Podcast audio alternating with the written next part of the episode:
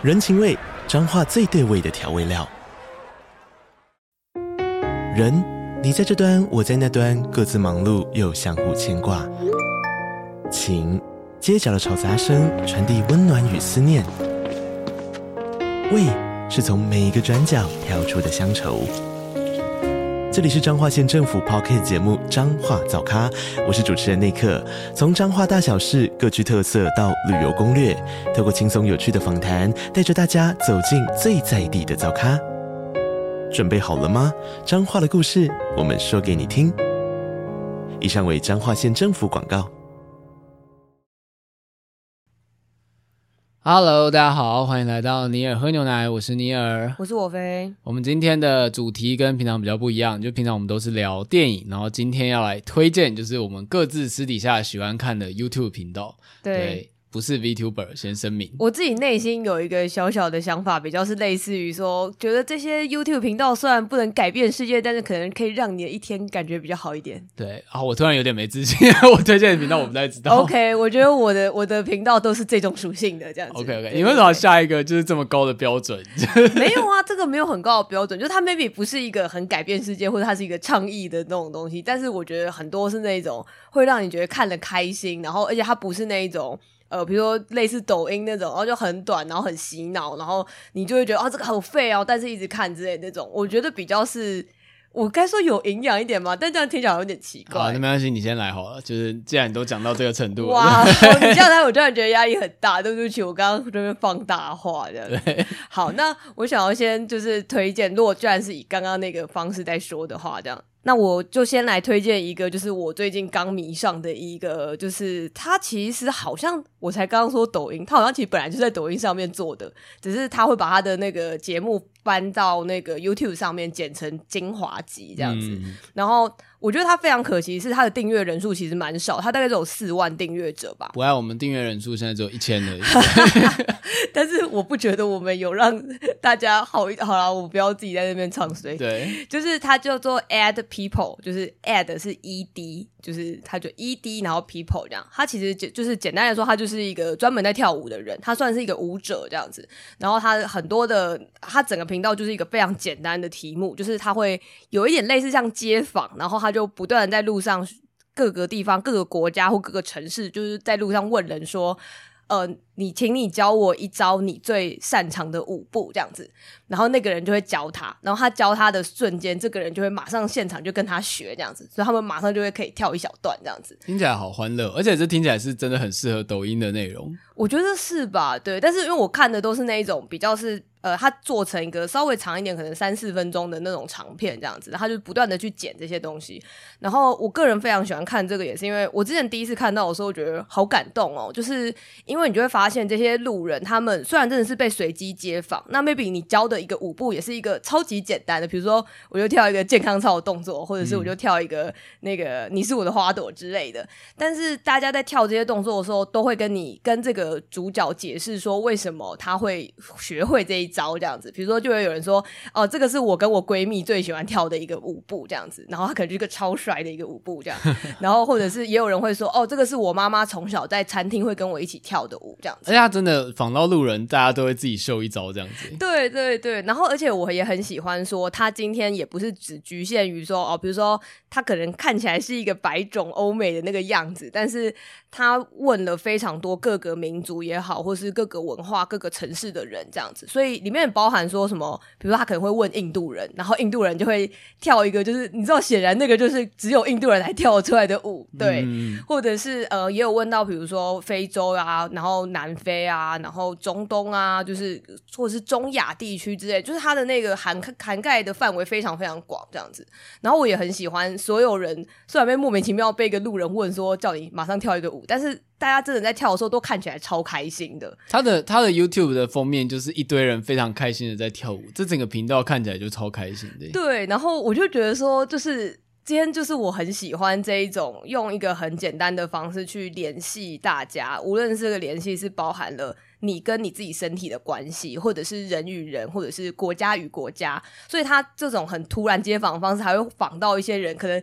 他好像刚参加完婚礼之类吧，所以就会看到那个新娘跟那个新郎都还穿的那些衣服。而且而且怎么说呢？就是随着 YouTube 有点你知道有点电视化之后，这种就是专心只做一件事的 YouTuber 好像越来越少了。没错，对，就是因为现在就包含以前的大咖 YouTuber，现在就大家都要开直播，做很豪华细化，但这种很 YouTube，我不知道该怎么讲。虽然它是抖音上面，但是很 YouTube 的 YouTube 已经越来越少了。对，就是尤其是我也蛮喜欢，就是所谓的你刚刚说的，就是只做好一件事情这样子。然后它就是这个题目本身就很够吸引人这样子。然后跟我也很喜欢街访本身有一种很素人的感觉吗？就是这些东西结合在一起，我都会觉得说。呃，我第一个想法就是，哇，我真的很久没有跳舞了，然后跟我也好想要跳舞，感觉好像跳舞的时候就可以跟这些人一样开心这样子。嗯、然后我跟我朋友还忍不住开始讨论说，就是那如果你突然被这个人问话，你要跳什么招这样子？对，对。然后我就突然开始好好奇，就是大家会秀的这个最会的一招会是什么？这样。对。好，那接下来我要来推荐，因为你刚刚推荐的是比较动态的快乐嘛，嗯嗯嗯嗯，然后我现在推荐这个是比较静态的快乐。就是我要推的一个节目叫做呃，如果用英文翻，它叫塔比，其实我有点不太知道。如果用中文，它叫旅行屋的故事，你应该就可以查到、嗯、啊。我突然发现，它应该是写塔比，然后是旅吧，然后 E A 是家吧？对，塔比 ie 就是旅之屋之类的。对，嗯嗯嗯，所以大家如果查旅行屋或者是 T A B I I E，它你就可以查到它的频道。然后，比如先说，我其实对于这个频道的情感很复杂，就是他拍的情境很好，就是一个男子，他就会开着他的小货车，然后里面装潢的超级漂亮，就很像那个、嗯嗯嗯、那个，诶之前那部片叫什么？是飘？诶不是《飘浪人生》，就是那个打、嗯、到处打工的那个，到处打工，就是一个女生，是一个打工族。哦、呃，等一下，突然想不起来哦。好，没关系，大家知道我们在讲哪部片？那个赵婷的那个，对对对对，游牧人生，游牧人生，游牧人生，对，但是他比游牧人生的主角过得好很多，就他的车里面一应俱全，一个比较中产的状态。对，他的车里面就是一个小木桌，然后有各式烤箱啊、小烤炉，然后他的他的影片主题就是这个。单人的男子会开车到一个很漂亮的户外，然后他就会在他的车子里面开始自吹，然后他看起来超级古摸，就是就是各种东西都分门别类，很漂亮，就做出来料理也是整整齐齐这样子。嗯嗯嗯。对，然后就是有一种你知道，就是那种很平静，然后很你会很向往这个生活的感觉。对，然后你看的时候会觉得，就是你很像在看很漂亮的旅游节目。然后这个这种影片类型，我觉得它的原点是中国那个李子柒。就是现在已经不在的那个，就是哇，你说不在，让人紧张了一下。呃，就是他有一段时间就是开始做各种业配之后，他好像就淡出商业市场，反正他就退出退出创作者圈了这样。然后他是这个类型的原点，简单来讲，这种影片的类型就是一个人做一件看起来很有手作感的事情，但是都不讲话。嗯，对。然后现在台湾也有些人在拍这个类型的影片，我记得有个旅行频道。也是有拍，我觉得，但是它包含了一种有点野营的感觉吗？对对，因为这种主题通常都是料理或野营，就是你知道要有一个野炊这样，对对，要有个情境感这样。但我不是说，虽然我很喜欢它的内容，也觉得他拍的很好，可是就是因为它拍的过好了，我强烈怀疑这是有个团队在做的哦。因为你说好像少了一点那种素人的真挚的感觉吧？他的影片看起来很素人，可是因为影片画质很高，然后再加上还有一件事，就是他是有全语言的。他是有所有都有中文，他的频道有日文、英文、中文翻译，所以他的现在那个订阅者有八十万，然后甚至你点简介是有简体中文的简介的，嗯嗯嗯，所以我会觉得这个频道是一个很有意为之的商业操作，对，但是他做的很好，所以你看的时候还是很舒服。我相信它里面的出现一些东西，比如说他开始煮的泡面。或什么可能是其实是有叶配的品相？那我想好奇的是说，那像它的这些食材什么的，它是会有到时候去野外采吗？还是它就是普通的从车子里面拿出来？啊，普通的从车子里面拿出来这样子，他没有那么的，他、嗯、就是一种很中产野营的感觉啦。所以那个外面的情境基本上也只是就是，比比如说它可以从那个窗户看到外面的风景这样子吗？对对对，他会开到一个地方，嗯、比如说就是一个下大雪的一个就是露营场。对，然后或者是就是一个可以看到山海的地方这样子，嗯嗯、然后因为刚好日本很多这种就是可以停车的户外，台湾就反而稍微少一点，因为台湾的山路上你要停在半路上其实有点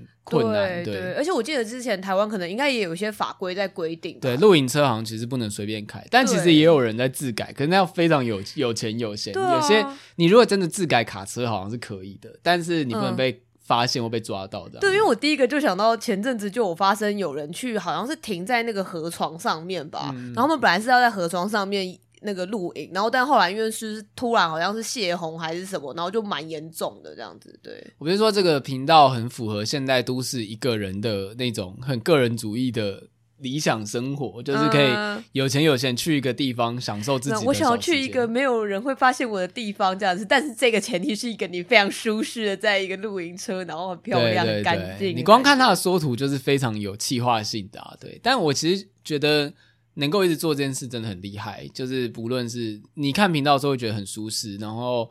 就是，但也不会让你觉得过度商业了。对，嗯嗯嗯，而且我觉得那个露营车的内装的那个感觉，我真的觉得这是日本人很擅长哎，就是他们可以让那个维持在一个介于说有生活感，但是不会太凌乱，不会是不会是 TLC 那种，就是看起来就有钱凯子的露营车。对对对，然后又不会说是哦，好像它干净到说没有人在那边生活这样子。然后那个像 TLC，我刚才也是想到，我之前看 TLC 也是很多那种什么类似露营车啊，或什么小迷你屋什么大改造之类的这种。东西，他们就也很喜欢住在车子里面。对，我想到最好笑的是，之前 Netflix 有个节目是什么无预算美宅，然后我以为他意思是说没有预算的人就是做一些票小而美房子，但他一直是没有预算上限。对对对，超白痴。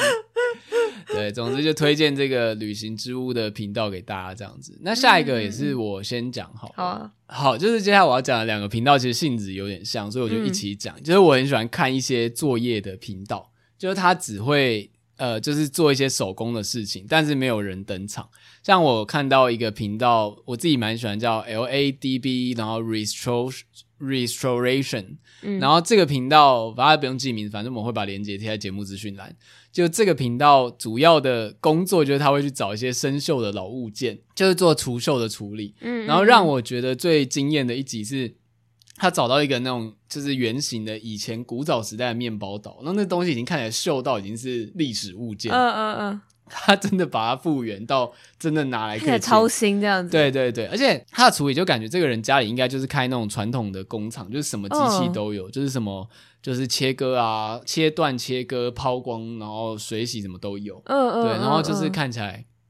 非常的疗愈，就是你看一个老东西从。就是锈蚀到不行，然后最后复原重生的那个过程。我懂哎、欸，我懂，而且我觉得这个也有一点像之前我在推特上常常被推播什么类似那种工厂啦，就是制作的流水线啦，或者是那种食品工厂类的。对对对，东西被挤出来被切断很整齐这样的。对对对，然后就觉得啊，你的心中恢复了秩序这样子。对，而且我觉得这应该在 YouTube 上其实算是一种类型，因为像我另外一个推的节目一个频道叫做 Cooking Haru。啊，这这就很平常，它就是一个算是韩国的吧。就是这种频道、嗯、通常都是有商业团体。其实，呃，其实，在 Facebook 上以前很有名，就是那个 Taste Made，、嗯、就是有一个节目，就专门在做各种料理，但是都拍的非常好看。就是他们能够把做料理拍的非常好看，但你按照那个步骤做，应该不会做出一样的东西。对，就是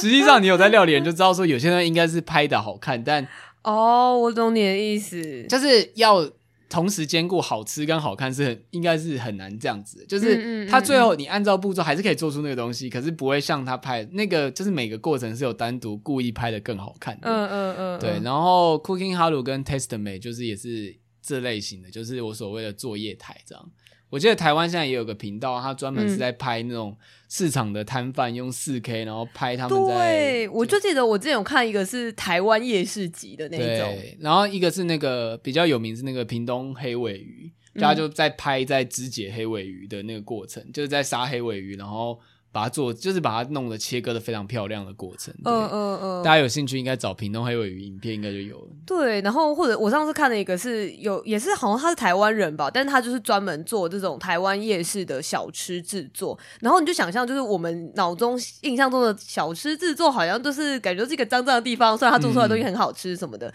但是不知道为什么，我也觉得那个摄影非常强大，因为他在翻炒那种糖炒栗子或炒饭之类的。对，然后就会看起来非常漂亮这样子。然后因为我会觉得。说夜市通常应该不像是那种呃，我觉得像很多这种棚内的，你可以自己打光，自己在自己工作室用的很漂亮。我就不知道他是怎么去那些就是打光采光很不好的地方，然后还把它拍得很漂亮。对，你说的像是那个主厨的餐桌那样子，对，对对对，我觉得很厉害吧。然后而且我觉得这种节目真的就是有一个很明显的调性，就是他们都没有人在说话，然后他们就上字幕，然后就全中文、英文、韩文什么各种语言都有这样子。对啊，对就是我觉得这算是 YouTube 上的一种创作类型啊，而且我觉得蛮意外的。我自己我发现除了看 V 之外，我在 YouTube 上已经越来越少看真人，嗯，因为我都觉得真人的演出很过激，或者是看起来很演。你是说像呃大家想象中的台湾 YouTuber 的某一种印象这样子吗？Hello，大家好，我是谁谁谁这样子。那你一下次开场用这样的说法来介绍？之前好像之前好像就有这样子试过，不是吗？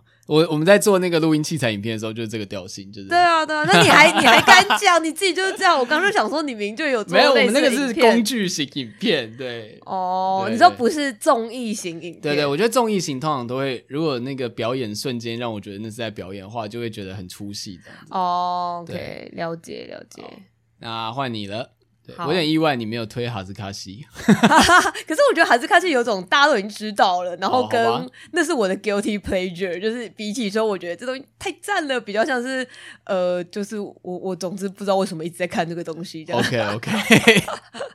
对，好，那我想要推一个，就是我算是沉迷蛮久，因为而且因为他的频道非常非常大，然后一直以来有就是对我来说是一个海量般的影片，我一直看不完这样子，所以我就是迷了很久，然后他就是。叫做 Cut，就是 C U T，很简单。然后它应该是一个美国的频道，这样。然后我觉得其实他做了非常非常多的企划，都很有趣。就它是一个企划力非常强大的一个频道。比如说我最喜欢的一个系列就叫做 Line Up。然后 line up 就像大家排排队，就是排排站的那个概念这样子。然后他就是比如说，就是会找非常多的来宾，然后这些人都是一些路人或是素人。然后比如说，就让你去猜说这些现场这些人他的分别害怕些什么之类的，就是猜他的恐惧症是什么，或者是是猜就是呃这些人的年龄，或者是猜这些人的性癖之类的。那我刚刚讲好像都还算是。呃，可以想象，但我后来觉得很有趣的是，他的那个来宾跟就是那一排人的组合会很有趣。比如说，他会找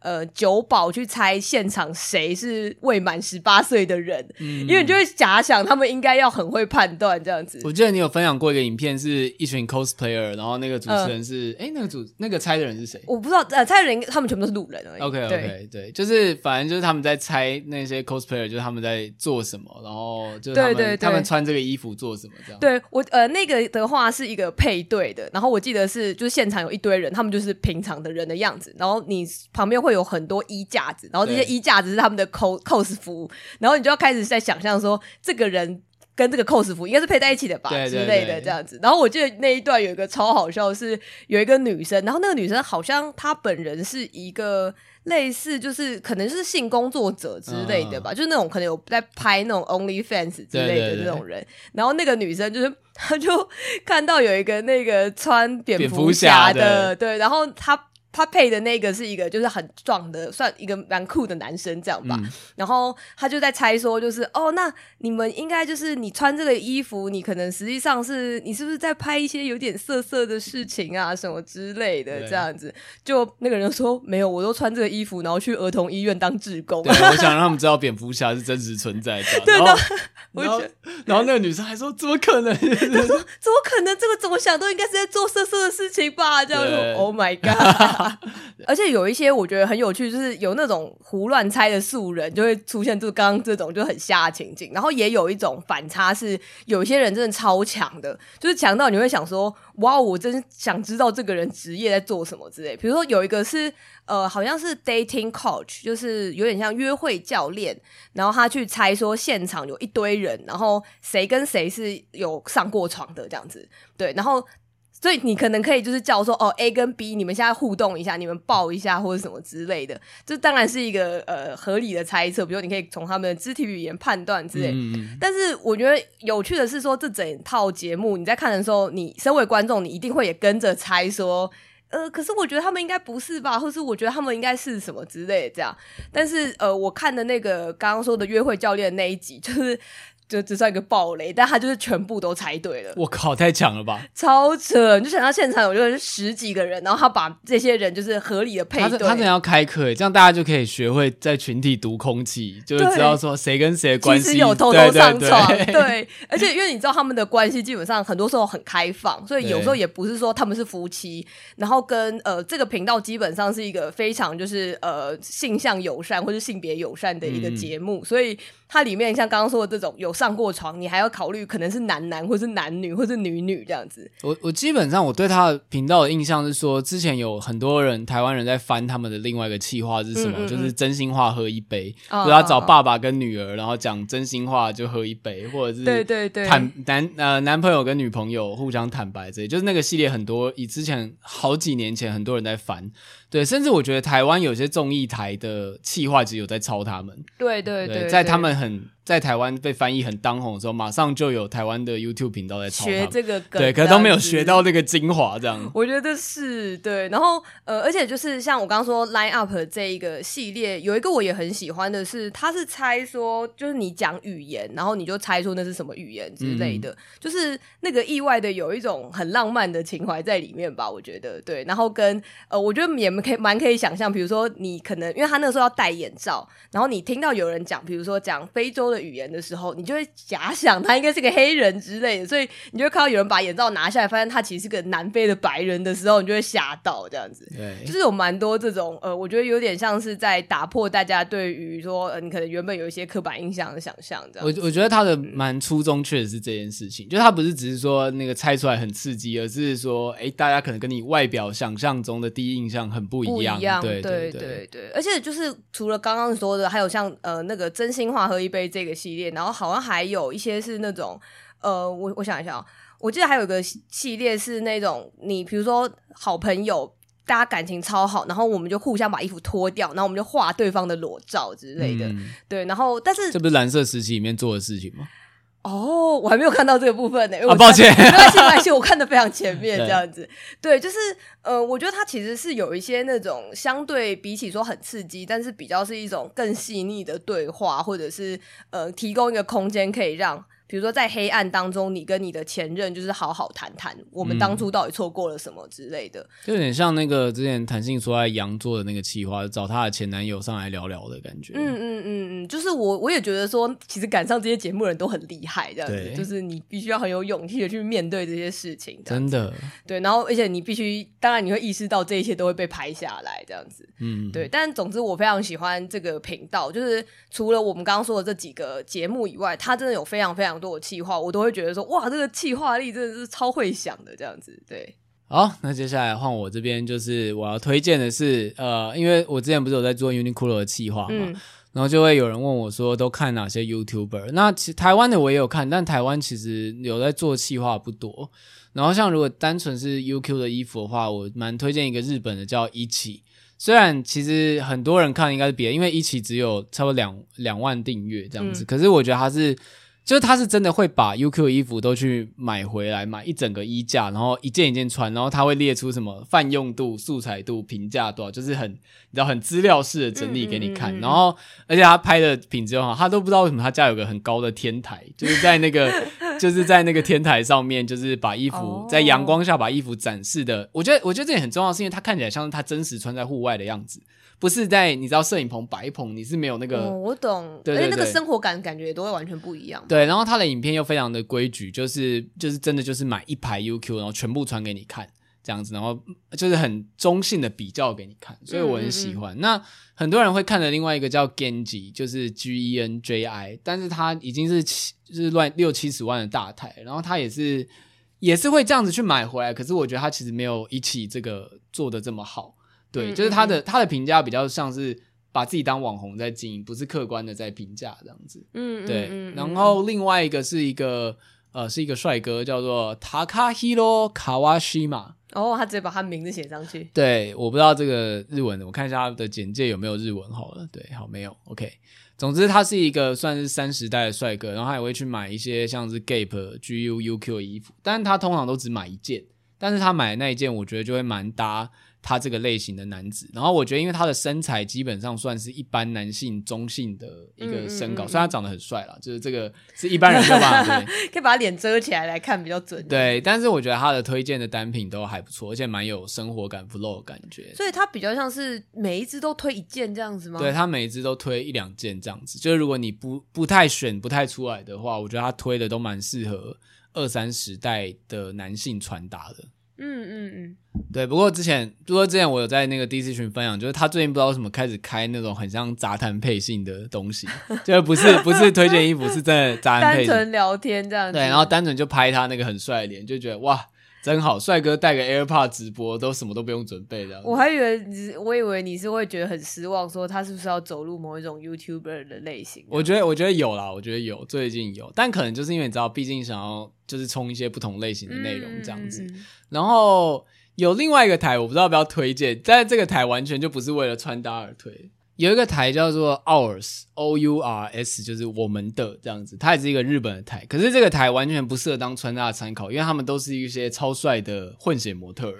对，就是 天哪，就是他们是一群，我不知道他们是经纪公司还是怎样，就他们全部都是混血模特儿，然后他就会拍他们一周的穿搭，他们吃什么之类的，哦、对。然后所以这个是不是比起说实用更接近于养眼这样子？对，你看了觉得哦，好帅哦，好好可爱哦，好。但是我会觉得说去看一下。这些就是漂亮美丽的人的自信，就是他们的穿搭是怎样？这样，就是因为他们穿的就不会是 UQ 那个等级，他们就会穿一些很贵的衣服。但我不是说你要因此去买很贵的衣服，而是你去看一下比较贵或比较所谓おしゃれ的穿搭，时尚化，他们的日常是怎样？对对对，嗯、或者有时候其实你也可以判定说，其实就有点像训练眼力的感觉，就是其实他穿的没有很时尚，但只是因为他长得帅而已。 哦，你可以去判断出来，试着去判断这件事情，这样子。对对，我觉得我打开的方式好像有点偏颇，但是就是这个是我之前也是因为看了很多台被推荐到，我觉得就是这种台，就是衣服的台，就是你被推荐，你看了一两个之后，他就会一直推一些类似的给你。就 YouTube 就是这样子吧。对，然后像是。就是像他们有些企划，其实我也觉得蛮好笑，就是超无聊，就只是说，就是啊，我的一天，然后就去吃拉面，就哎、欸，我现在到了这里什么，但就是因为他脸很帅，然后就他完全就只有在卖这件事情而已，然后内容真的超无敌普通的。但是。对啊，但是他的卖点就是看帅哥或是看漂亮的女生做这些事吧之类的，对，所以就是你看还有什么新车购入，然后什么他们的新品购入衣服就一件可能都十万日币起跳这样子。OK，大家可以看一下，就是这种就是おしゃれ的纸醉金迷的世界长怎样。直接说人家纸醉金迷这样，也没有到纸醉金迷啊。其实我觉得他们偏还是偏向正向，可是因为像我们之前不是有说在看那个罗兰的台嘛，嗯，嗯，嗯，但我觉得罗兰那个又太偏了，因为他的。 就是他其实学不太到什么时尚品味，因为他就是都是穿那个公牛男公关的黑西装什么，不是太有穿搭这件事情。可是穿搭很难做，就是因为通常大家会做穿搭都是 Uniqlo 跟 GU，因为便宜好买，然后大家也可以买得到嘛。可是像这个台，就是他会去买一些很贵的品相，或者是根本你不知道的牌子。但我觉得这个可以。拓展一下就是时尚的眼界，这样子，对。我理解，我理解。对，就单纯是当做纯欣赏这样，对。嗯嗯嗯。大概大概，如果穿搭类型大概这样，而且我觉得你看了之后，你就会被推更多类似的台。那像台湾的话，我觉得其实穿搭型 YouTuber 就有三个，就是家庭兄弟、富乐乐跟直男穿搭这几个，我觉得做的比较用心的。可是仔细一想，嗯、哇，还真的。没有像日本这样子的穿搭台，我觉得那真的就是整个文化风气就是不一样吧。对，然后有些台是就是在走那种很传统的美式绅士 barber 的那种品味，但是就、哦、我就觉得不是很实用啊，就是大可能不大实，有一点比较像是大叔三四十岁、四五十岁的那个感觉，嗯、一般男生其实不太实用，因为一般男生上街又不会穿套装。对啊，而且我刚刚第一个想到是台湾那么热。对，台湾那么热，你上街又不穿套装，一般人又不会去喷古龙水什么。就除非你一直以来都是呃，比如说坐车来往于办公大楼之间的人，是不是才没有办法这样穿？以我来说，因为我自己也是喜欢那种日系的宽松穿搭的嘛，嗯、所以就是大概追的就是这些台这样子。那我想要介绍一个叫做安迪老师，对，安迪老师是一个。非常简单，就是基本上他就是这个在弹钢琴的台这样子。但非常有趣的是说，呃，你按进他的频道以后，你就会发现他是一个看起来像是外国人，你知道，就那种想象中阿多啊这个很刻板的印象的词会出现的那个样子，就是一个有点白头发的一个阿伯这样子。然后，但我觉得他的台的呃内容跟就是他整个调性其实都超治愈的。就是虽然他其实简很简单来说，他就是每一个每一支影片就是他就是在弹一首歌，然后并且他就是弹一下，然后就会给你介绍一下这首歌的背景，因为背景是什么之类的。但我觉得他的打开方式都非常的平易近人，这样子就是就算是你你对古典音乐一点兴趣都没有，或者是你完全不了解古典音乐的人，他都会用一种非常平实的方式在跟你讲。然后他的我我觉得很棒一点就是他说话方是超像长辈的。对，然后哎，等一下，他是在台湾的外国人吗？对，他是一个在台湾的外国人。对.这就是我要强调的是，就是他从到底是说中文的，他不是在讲英文的这样子。嗯、虽然他的国籍是德国人这样子，对，但他是一个在台湾曾经生活过非常久的人，然后跟他的太太就是台湾人这样子。而且他的节目标题都蛮诚恳的，就是对，就是 刚刚那个战争是文明的坟墓，令人悲痛，Never Again，然后弹了一首歌这样子。对，对对，偶尔做个梦，偶偶尔守住梦想，没什么不对。我觉得很棒，就是大家可能想象起来，哦，长辈，就是大家不都会说什么长辈文啊、长辈图，好像就是那是一个负面的词的一样，嗯、就会觉得哦，好像都很老掉啊，或者是就是大家都只会贴一些什么莲花还是什么的。但我觉得那个安迪老师就是一个非常棒的长辈，他说话方式完全就是我们刚刚说的这一种，就是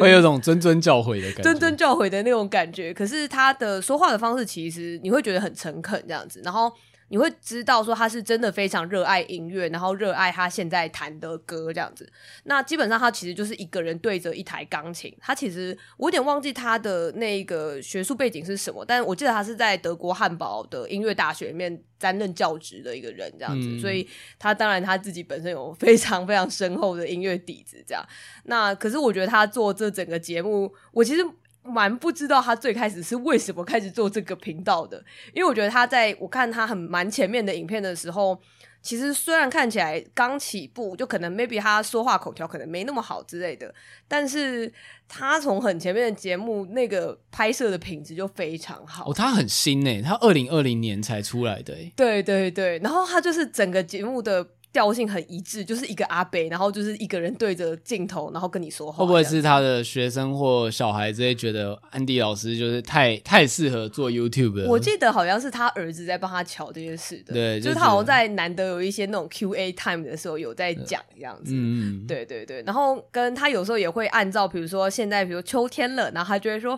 秋天来了，该来听一点什么什么什么了这样子，就是来该听一点就是舒伯特，就是那种稍微比较萧瑟一点感觉的音乐。乐了这样，然后他在里面就是会用这样子的口气跟你，就是嗯，我觉得那种很慢的步调反而是一件很棒的事情吧，就有一点像是你刚刚说，比如你会去看一些那个，比如露营车啊，然后自己跟做一些事情的那种感觉，这样。然后我觉得这个感觉比较像是有一个人很诚恳的想要推荐一个东西给你，很像是一个很亲密的好朋友把一个礼物给你的那种心情，这样子。对，然后我觉得还有个很可爱，是我后来去看了一些他稍微比较嗯，不是这个调性的，就是那种比如闲谈啊、Q&A 之类的。然后他就算是 Q&A 那种，也都是一个没有在跟其他人在沟通，他就是一个人，然后就默默在那边泡茶。然后他就说，像他有一支影片就叫做。君子之交淡如水，台湾乡情浓如茶，而是从台湾带回来的茶之类的。然后他就会跟那个观众，就是这个镜头前面的我们说，就是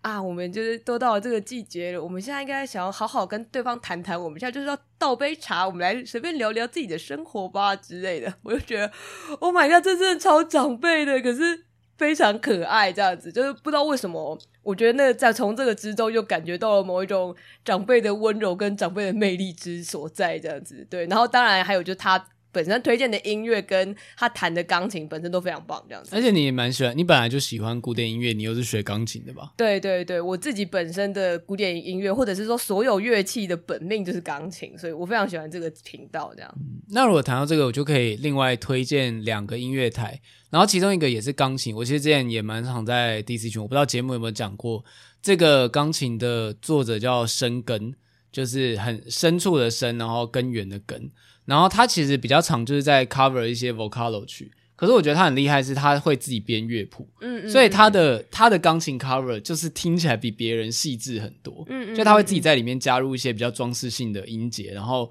听起来就是舒心非常多，甚至有时候。我会觉得听他的钢琴 cover 比真人唱好听。对，然后他自己有时候也会开那个，就是他其实有在帮现在的一些 VTuber 就是编曲，编曲对，或者是当他们里面的钢琴伴奏的部分。嗯，像我记得他跟那个 Hololive 的天音比方就蛮熟的，因为本来天音比方如果大家有知道的话，他其实是有音乐制作的基底，就是他是会自己混音的 VTuber。嗯嗯，对，嗯然后所以就是他算是也算现在蛮活跃的一个，就是原本是做 cover 的创作者。嗯，嗯然后我非常喜欢他的偶尔会出现的作业台，就他的作业台就是很干净清爽，就是一个封面图，然后他就一直在弹各式各样的曲子，然后而且是那种很随性，就他中间可能会讲一下话，就说嗯，那接下来来弹一下这个好了，就会等等就试一下钢琴，然后就很像是你旁边有一个人在，就是在试着弹钢琴这样子，然后在测各种音节，然后又弹得非常好听，嗯你知道那个嗯。那个舒爽感是很难讲的，就是。嗯嗯嗯，我知道，我知道，我以前有着迷过这个东西。对对对我在 Nico 时代的时候非常喜欢听。对，不是那种有很有装饰性的 cover，就是单纯只是在练习的那种感觉。嗯嗯然后嗯加上他的声音又非常的好听，就是我觉得他的声音是那种比较中性低一点的女生的声音，嗯所以就会，嗯甚至我不太知道他的性别到底是男生还是女生，因为你知道日本人嘛，你就只是听到声音。对对对，然后所以我就觉得非常的着迷这个台，就我很我每次都很期待他开那个直播，然后上班的时候可以听。嗯，就是我觉得他直他直播的钢琴台很适合工作或什么开始听。那他直播的时候是可以点点歌吗？还是他就单纯是自己弹自己的？他让自己弹自己，然后也是会有人问说可不可以弹什么这样子，但就看他会不会选，嗯就是他有没有练习过，他可能会讲说哦，这个有练习过，这个没练习过这样子，对，就是基本上是日文，但我有试着用翻译机投了 Super Chat 过的，哦，那也是不错啊。对吧？所以蛮推荐。然后另外一个是一个非常非常小的台，叫西园华音，就是一个它原本的，它原本它现在才五千订阅而已，所以其实不是很大的台。然后她是一个从高中时代就开始自弹自唱吉他的女生。然后我那时候会找到，其实非常意外，就是我在找《银河铁道之夜》，就一个日本乐团，就是那个。呃，漂流少年的那个主题曲，嗯少男少女那个银杏 boy 的前身叫 Going Steady，这个这个团就是一个很、嗯日本很已经解散很老的团。他们有一首歌叫《银河铁道之夜》，然后就是唱《银河铁道之夜》的故事，我非常喜欢。我在找他的 cover 曲，就发现哎，居然这么，因为那个 cover 曲通常都很久以前，因为那歌很老，居然嗯有一个这么新的吉他 cover。哦，然后我觉得他的声音就是非常的清爽的女生在自弹自唱，就是木吉他之类这种。对，然后就想哇，现在这种台很少见嘞，就是通常都会加一些润饰什么，嗯、但他真的就是单纯在唱歌。那大家如果台湾的话，可能会想到那个一六三，那个一六三 Brace，就是那个已经八十几万粉，嗯、然后随便弹都非常多人看的那个。可是我觉得，就是西园华音的弹唱会让人觉得比较，呃，就是比较自然一点啊。对对对，嗯嗯，我其实觉得就是这种 YouTube 或是 Nico 上面的这种 cover 系列的，我真的觉得其实那是一个很深的降路，然后这是一个很深的领域。就是其实我每次也是查一查，都会突然发现说，哦，有一个人就默默在某个角落，然后他唱了超多某个东西。然后跟我觉得还有很有趣的是，也包含说，呃，比较常见可能是吉他翻唱，或者是说像刚刚说的、呃、钢琴的，就是 piano cover 之类也是蛮多的这样。然后。但我后来发现有很多，就是就算是动漫音乐，或者是你知道各种比较宅之类的音乐，还会有很多那种你想象不到乐器的 cover 吧，就会有那种比如某一个频频道，他就专门就是在拉二胡，然后他就是用二胡一直在拉动漫歌。对，台湾有频道是那个三味线的。对对对，然后或者是我之前还有很迷，就是那种好像是比较像是管乐五重奏之类的，嗯，就是它是可能是一个小型的室内乐团这样子，然后他但是他们就是专门在 cover 一些很宅的歌这样。我就觉得说很有趣吧，就是有点像是你知道阿宅每个地方都有，然后当然你会古典音乐人也有可能是阿宅这样子，然后大家就是用各种不同方式再去诠释这首歌这样。对，然后我我觉得很好笑，所以你讲到这个，就是我有在看一个日本的三味线的弹唱台，他也是做三位线 cover，、嗯、可是不知道为什么他后来最近开始开 Apex 或者跟 VTuber 联动的直播，什么跟什么？而且我觉得很夸张的是，像他的三位线，比如说他弹《鬼灭之刃》的曲子，嗯、可能就是三百七十五万观看，因为就是吃，你知道，因为音乐没有语言限制，对，但那个开 Apex 直播可能就三千观看，就是那个 那个温温度差，对对对。但我觉得这是一个呃，也不能说问题，就是这本来就经营方式不同，影片跟直播是这就是两个领域，啊啊啊、就是你会看影片，嗯、比如说有些人是你你会看他的 cover，可是你不会订阅这个频道。对像游戏类型很多，就你会看那个很好笑的精华，但你不会订阅那个频道。对，就哦，你会知道说啊，就比如说呃，谁谁谁，他每次只要用什么就很好笑，但你会，但是你就懒得去订阅。对对对，然后像刚讲那个西园华音是一个很新的台，就是他二零二一才出来，然后他到现、嗯、他现在可能还是高中生。对，我之前还蛮妙的是，我在 Nico 时代的时候有迷一些呃，也是在 Piano Cover 的一些就是。Nico Nico 界的人吧，然后我那个时候很迷有一个人，那个时候那个人甚至没有名字，他的名字是一个底线，他就叫做底线，所以我就之前都只能叫他底线。我说我真的超喜欢底线大大的。日本不是有些乐团名字超怪，打不出、念不出来，对，就念不出来这样子。对，然后而且我真的是那时候还很有幸的参与了他那时候有声放送，然后他某一次声放送就是说他没有名字，所以他决定来决定自己的名字是什么，然后就是还跟那个观众们就是用投票的方式，最后决定出他实际上名字是什么。然后这个人在他在做刚刚我说的这个之前。的露露出度真的是非常非常低，但是他的其实那个时候播放数也算是蛮高的，他就是有点像是那种神龙见首不见尾的那个状态，就是每次他的那个甚至他的画面里面没有他本人，就是只有他弹钢琴的手。嗯，但是因为我也是那种非常非常喜欢他的编曲，他编曲就是非常厉害这样。然后跟我那个时候其实自己本人也有在弹一些 piano cover，我其实有都之前以前小时候有传过 YouTube 上，对，反正。反正这是一个我有点黑历史的事情，但总之我那时候非常着迷于说，呃，例如说谁的编曲比较好，或者是什么，就是研究这些事情吧。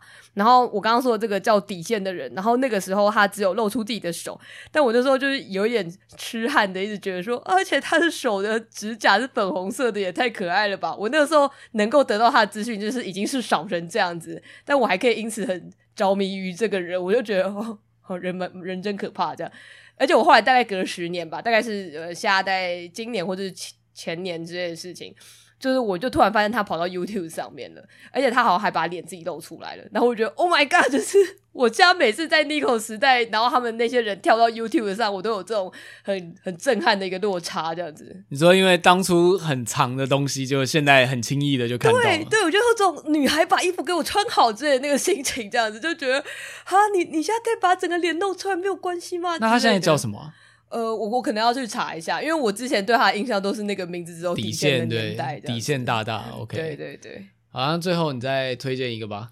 那呃，我想要推荐一个是，就是 NPR Music，它应该它本身是一个非常大的一个音乐公司这样子。那我自己喜欢的是，他们有一个系列叫做 Tiny Desk Concert，就是我自己都会昵称它叫做迷你桌，因为它就是一个 Tiny Desk 很小的桌子这样子。对，那它其实本身应该算是一个广播公司之类的这样。那它的这个 Tiny Desk Concert 其实就是一个很单纯的，就是他们会去找不同的音乐家、不同的创作团体，比如说。呃，从我觉得像饶舌啊，什么嗯、呃，古典音乐啊，流行音乐啊，民谣歌手啊，爵士乐啊，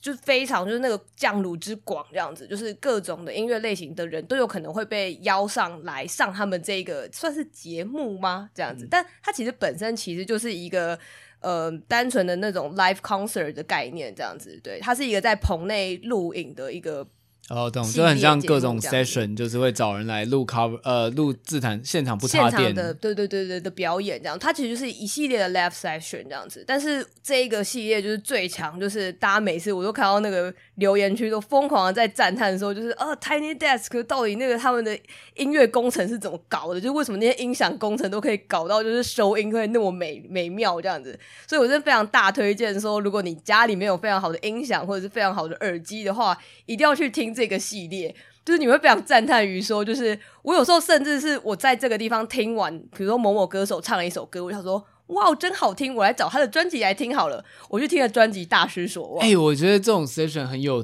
就是这种魔法。我之前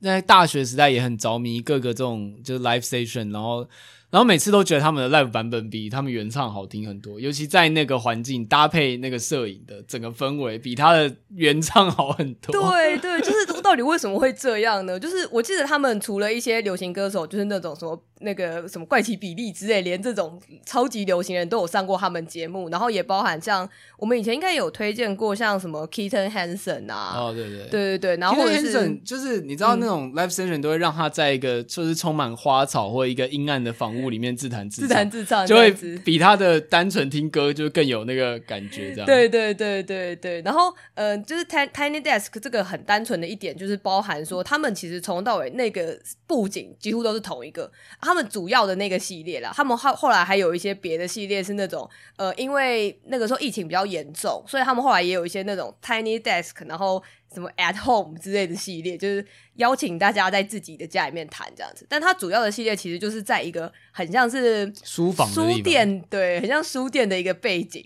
但是我后来看了一些呃比较幕后的影片，才发现说。因为那个画面实在太像是他们在一个很狭小的书店里面，就是大家很亲密的表演自己的乐器。可是实际上，它好像是一个很大办公室。你说那是一个造，那是一个布景，对，对。然后我知道的时候觉得有点挫折，我想说，我一直以为那是一个看起来很温暖的古老小书店，没有，那就是一个幻象。那是一个幻象，就它只是只是一个办公室而已，这样子。对，但我真的非常喜欢这个系列，跟。呃，我也觉得说它充满了刚刚所谓的现场的魅力，就是我觉得现场还包含说，因为他们现场很多都是真的有观众在那边，所以他们会去跟观众互动，然后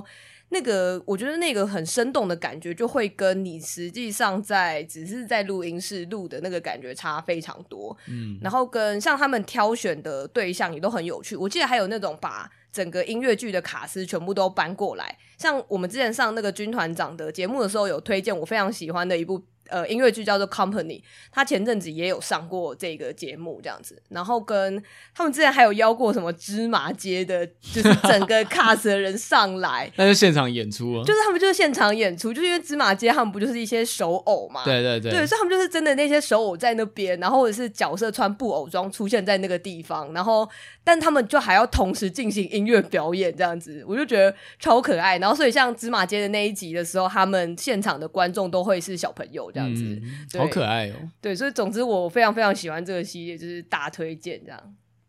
好，那最后来推荐一个，算是我们都蛮喜欢，之前也讲过，就是那个 GQ 的台，就是应该呃，其实你就看台湾 GQ 就可以了。就是台湾 GQ 自己本身好像没有太强的企划能力，可是因为它都会翻，就是国外 GQ 收录的那个影片，然后他就会找一些很有趣的各方面的专家来去解答大家的疑问。就比如说，他会找一些就是科学家、数学家、生物学家，然后用一个幽默轻松的态度去回答大家 Twitter 上的问题之类，或者是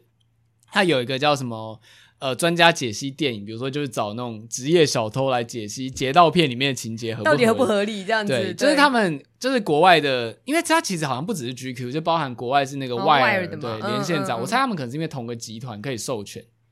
所以就是。这些影片都非常的有趣，而且它就算是一种就是轻知识科普吧。嗯嗯，我常常就是在外面吃饭的时候都会配那个，而且我每次都会有另外一种好羡慕的感觉，就是觉得说这一种就是我我不知道啊，但是我会有点觉得台湾的社会氛围好像就是 maybe 你想象数学家之类，就会觉得哦，想那个很无聊。宅的一个不会说话的男生，穿穿格纹衬衫拿钢杯的数学老师的形象，对对对，对，然后说话超无聊或者什么，然后或者是啊、呃，你想象就是可能国文老师他就一定要是一个戴一个有点尖的眼镜，然后气框，对对对，就你好像就会有一个很刻板印象。但是我觉得刚刚你说的这一个，就是比如说呃，让数学家告告诉你说数学到底有多有趣之类。而且我觉得他很坦白，他就会有人问说，有些数学真的有用吗？他就说。不，有些数学其实真的在生活中真的毫无用处，对。对，然后但是我就觉得他们同时很专业，但是你同时又可以看出来他们有非常对于自己专业很热情的地方。我我那时候看完数学家那个，我真的是其实蛮感动的，莫名的觉得很感动，就觉得哇，要是我小时候有看这个影片，我应该会更喜欢数学。